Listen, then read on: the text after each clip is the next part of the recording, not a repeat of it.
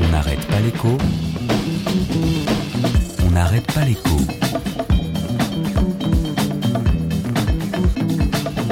Alexandra Ben Saïd. Tu veux savoir pourquoi j'ai triché? C'est tout simple. En fait, il fallait que je gagne.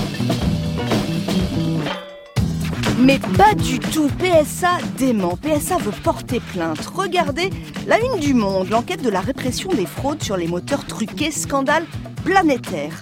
En France, dans le viseur, Volkswagen, Renault, Fiat et donc notre champion national du diesel propre. 2 millions de voitures potentiellement concernées. Et l'amende Vous savez de combien elle sera l'amende? Dix fois le montant de ce que j'ai volé Pas vu, pas pris. En économie, être passager clandestin, c'est une stratégie. Stratégie dangereuse en cas d'échec pour les entreprises, pour les actionnaires, pour les salariés. L'amende pour PSA, ça pourrait être 5 milliards d'euros selon Le Monde, plus du double du bénéfice 2016. Passager clandestin, stratégie dangereuse et stupide quand il s'agit d'environnement, le réchauffement climatique, les gaz à effet de serre. Voyez, Harvey, Katia, José, Irma, personne ne peut s'imaginer passager clandestin. Il est temps d'arrêter de penser seulement à gagner.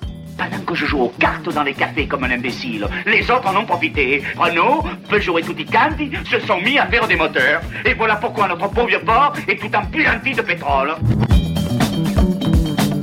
On n'arrête pas l'écho sur France Inter.